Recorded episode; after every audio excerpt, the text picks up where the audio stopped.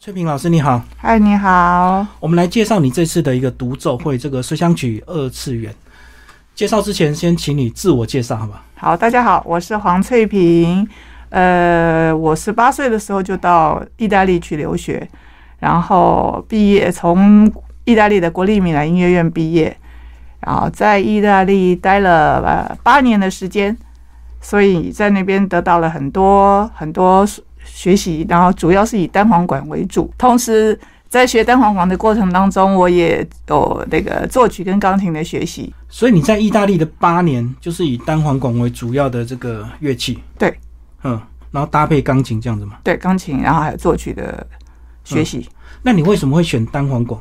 单簧管其实是一个是一个因缘际会。到国中的时候，在国中的时候，我被纳入管乐班，嗯，然后那个班里头一进去啊，大家在选乐器，当然选啊，我就看到哎、这个很漂亮，那个很漂亮。可是突然老师就跟我讲说，学过钢琴的举手，然后我举手，我是唯一举手的那一位，嗯是然后就说你没选择，你就非得学单簧管，因为它很难，是不 是？所以要有因为基他础需要手指头跑得比较快。哦，所以你有钢琴的基础，手指头比较对，老适师合是这么认为。嗯嗯，嗯对，所以你就从此踏入单簧管。对，那单簧管有音色的一个差别吗？有单簧管的音色很丰富，因为它是木管乐器里面音域最广的，是，所以它的高音就很高亢。那低音它也可以当伴奏乐器，但它的低音也够低沉，嗯，所以是一个比较特殊的的木管乐器。所以它一根就够了，它不用换掉。其实有，哎，其实各种调都有。嗯那最常用的是降 B 调，是然后如果在演奏，有时候在音色的差别也有 A 调，然后还有低音竖笛，然后它可以制成一个很大的家族，可以直接变成一个单簧管乐团都没问题。所以它可以单独的独奏。对，嗯，那也可以当任何伴奏的乐器。好，那接下来我们就来介绍你这一次的随想曲二次元的一个独奏会。然后你是说，呃，你用这个卡瓦利尼的一个独奏曲，把它改编成这个二重奏。对，那是不是先把卡瓦利尼介绍一下？卡瓦利尼他是一个浪浪浪漫派的一个作曲家，他本身就是一个单簧管演奏家。嗯那他是出生在一八零七年，呃，然后去世是一八七四年。是其实差不多跟呃另外一个大家都认识的帕格尼尼，嗯啊，那个是小提琴演奏家，他不差不多算是同时期的，好，他相差大概二三十年左右。嗯，那他们有趣的是，他们都写了这个随想曲。帕格尼尼写了二十四首随想曲，对但是卡瓦利尼写了三十首随想曲，都是为他们自己本身的本身的乐器。那卡瓦利尼这个这个作品很有趣的是，它是单簧管里面几乎是经典的作品，也就是说，大家都必须把它当做一个很重要的一个练习。那现在在世界各国的音乐院或者是那个音乐系里头，其实它也是考试的，几乎是必要考试的重要曲目，指定曲，就对。差不多。那大概练到什么程度会练到卡瓦利尼？应该是说，他如果没有程度不够好的话，应该还是没有办法掌控这个乐器，嗯这个这这这三十首乐曲的所以它就是比较高标准的一个曲目，就对。算可以算是、算是在在后后半段的的乐曲了。所以这个学单簧管，每个人都要挑战这个独奏曲。对，差不多。如果说用我们音乐院，我本身在音乐院，我们音乐院呃七年再加上试读一年，这样八个年八个年级这样看下来的话，它要被放在大概第五级，嗯，对，在第五年，就中高阶了。对对对，好，那接下来我们来讲这次的演奏厅啊，你也是有搭档，对不对？就是钢琴就是你的伴奏，对。那是不是也把钢琴老师介绍一下？周芳君老师他是彰化人，然后呢，他在台南大学音乐系，嗯毕业。他本身很有趣，他本身他先生也是一个长号长号演奏家，所以呢，他就接触了很多跟很多音乐家有过合作合作的关系，这样。是，对。所以你过去有跟他合作过吗？有有有，我们很多合作过很多场，二零一八、二零一七、二零一六，嗯，好，呃我们合作过很多场呃独奏会，然后在音乐厅啦、泸州音乐厅，然后还有室内乐的合作都有过。我们先来讲，如果是不同的这个钢琴演奏嗯家，这个你们各自拿到这个谱之后，就马上能够 对得起来吗？还是需需要一点默契？对，是需要一些默契的。嗯，对，我们事先需要一些一些做做一些练习，但是呢，呃，选择这个应该说跟人人的相处一样，你会有很多默契，默契上面的配合不是每一个人都能够都能够对到。那选择周芳君老师是，呃，很有趣是，像这次的作品是我自己写的，嗯，那你自己改编，对我呃对。也不叫改编，旋律的部分其实是来自卡瓦利里，没错嗯对。但是钢琴的部分全部就是，全部是我放进去的。在这加上去的过程当中，应该是说他本身根本就不认识这首乐曲，但是哦我们在第一次合作的时候，他就能够了解，因为已经有已已经有过互相的默契了，所以他嗯常、他就会知道说我我这该在什么地方做一些换气的动作，或者是我会有一些，当然乐谱上会有注明一些渐慢，嗯但是有些东西不是文字能够表达的东西，他也都能够立刻就是感觉啊。对立刻抓到。哦，所以你的意思是，你的单簧管的演奏的部分是完全曲目是没有变的，旋律是没有变的，对你只是对又加了钢琴的伴奏，对，那这个就要你写给他去弹，对，嗯，因为你想要什么感觉自己最清楚，对，嗯，然后主要是在写这个的过程当中，应该说，如果是亲自自己作曲的话，方向是在自己的手上。对但是呢，因为这个是它旋律是固定的，嗯所以你能够搭配的旋律，呃呃，钢琴部分能够搭配的东西其实是有受限的。因为其实它本来就是个单独完整的一个演奏曲的，你对要在这个空隙去塞钢琴，对对对对对，而且你要不能太多，也不能太少。要跟它两个变成变成一个互相搭配的东西，所以在上面是有难度的，而且和弦上面就会有问题。嗯如果你搭配的呃不协调，或者是呃，我我看过有些人可能是放一些伴奏的鼓声，嗯，好，那如果是鼓声，那就属于节奏性的问题，可能就、哦、就当背景而已，对对，大大约就是这种状况所以，那难度比较简单一点。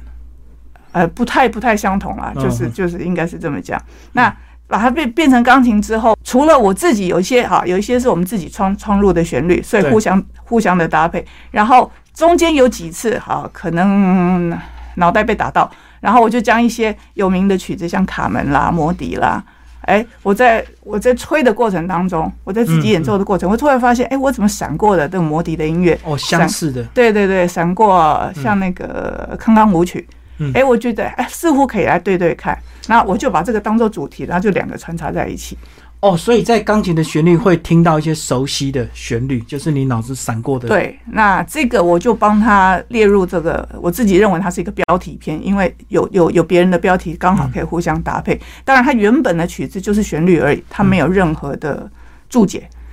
哇，那你在一场音乐会要演奏三十首的这个随想曲，那不就节奏都很快，然后很短？对，其实每一首都很短，但是三十首我试过，但是塞不进去，嗯所以后来就把它改成选曲，所以我大概删掉了八首曲子，是，对，所以大约就会有二十几首。那但是标题片其实没有那么多，有一些是放到那个新创旋律，那新创旋律就是从自己脑海跑出来，然后跟它互相搭配，嗯然后里面稍微再稍微再大胆一点的方式是。其实这些曲子原本它可能就有啊，第一首叫 A 小调，第二首叫 B 大调之类的是。。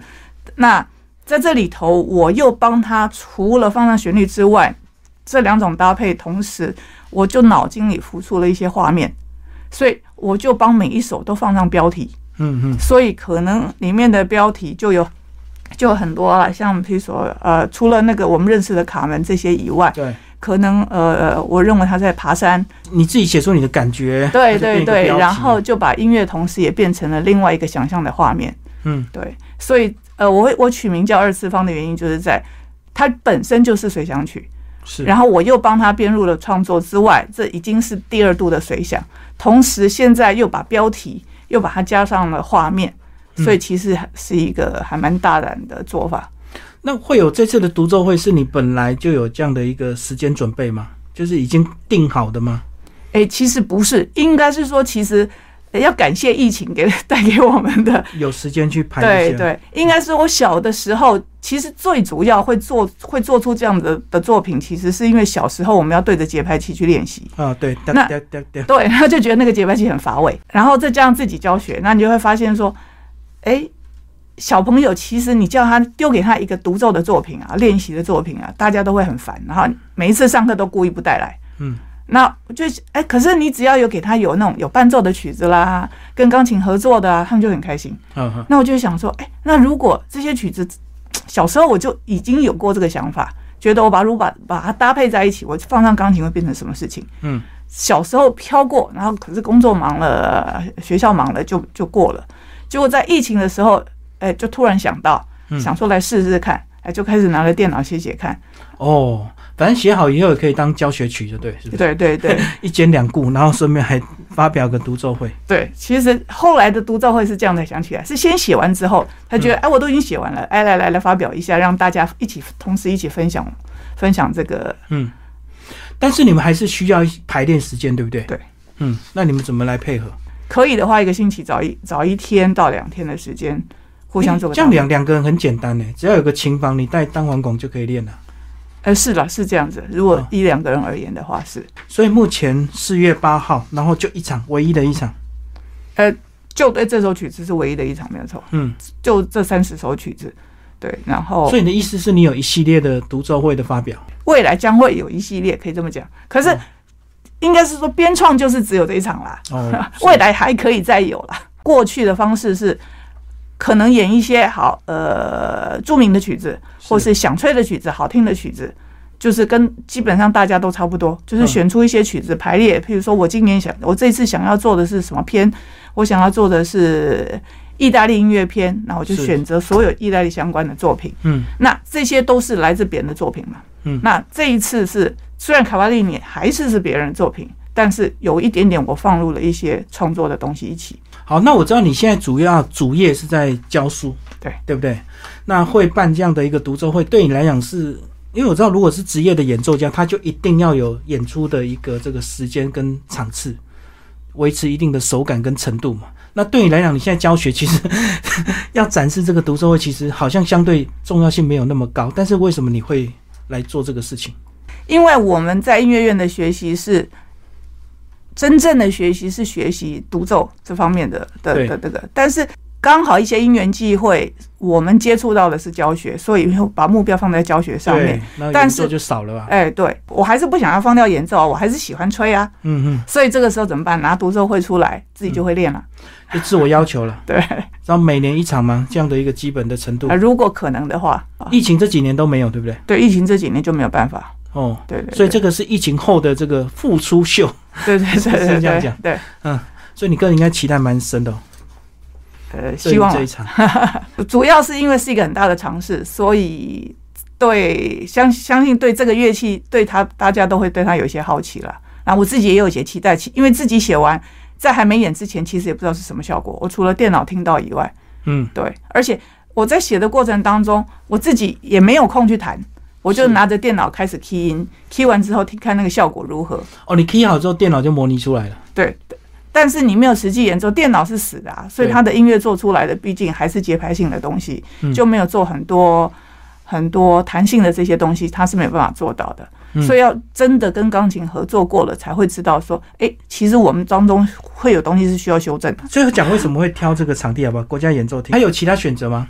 以台北市来讲，呃，台北市有有有大大小小的各种厅也都有。嗯那因为演奏厅本身就是给独奏家专用的嘛，是对，那如果是音乐厅，音乐厅这个音乐厅的位置好像也过多，嗯然后差不多，反正它演奏厅就是专门设计给独奏独奏会专用，所以我觉得它是一个最适合的厅。好，那个翠萍老师呢，跟我也是同军伙伴。那我看你在个人介绍档案，你也创作了不少同军的这个旋律，是不是？是，嗯，呃，就是应该是说拿童军的旋律，然后把它变成管乐版或者是合唱版，是，